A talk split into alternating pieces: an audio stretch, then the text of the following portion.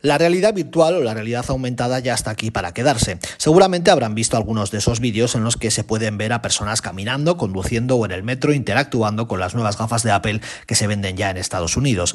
Aunque no se venden en Europa y todavía hay una importante brecha económica, dado que son prácticamente un artículo de lujo, más tarde o más temprano esta tecnología que ahora nos parece una marcianada la veremos aquí en Navarra.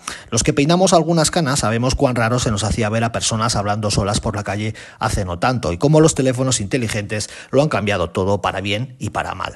Y es que estas gafas crean una realidad nueva que abre campos novedosos, seguramente interesantes para poder realizar operaciones precisas, por ejemplo, en cirugías complejas o en ámbitos muy técnicos, y permite también nuevas modalidades laborales. Esa realidad alternativa ampliada puede tener ámbitos inquietantes, por otra parte, como el procesamiento de imágenes en vivo o la posibilidad de sustituir los rostros de las personas que vemos por otras creadas artificialmente, como se ve, por ejemplo, en esos vídeos en los que una chica sustituye la cara de su novio por famosos. Con todo, habrá que empezar a regular cómo interactuamos con estas tecnologías del futuro en los ámbitos cotidianos. No vaya a pasar como en los teléfonos móviles, donde más de 20 años después seguimos esperando y empezando a adoptar medidas en los colegios.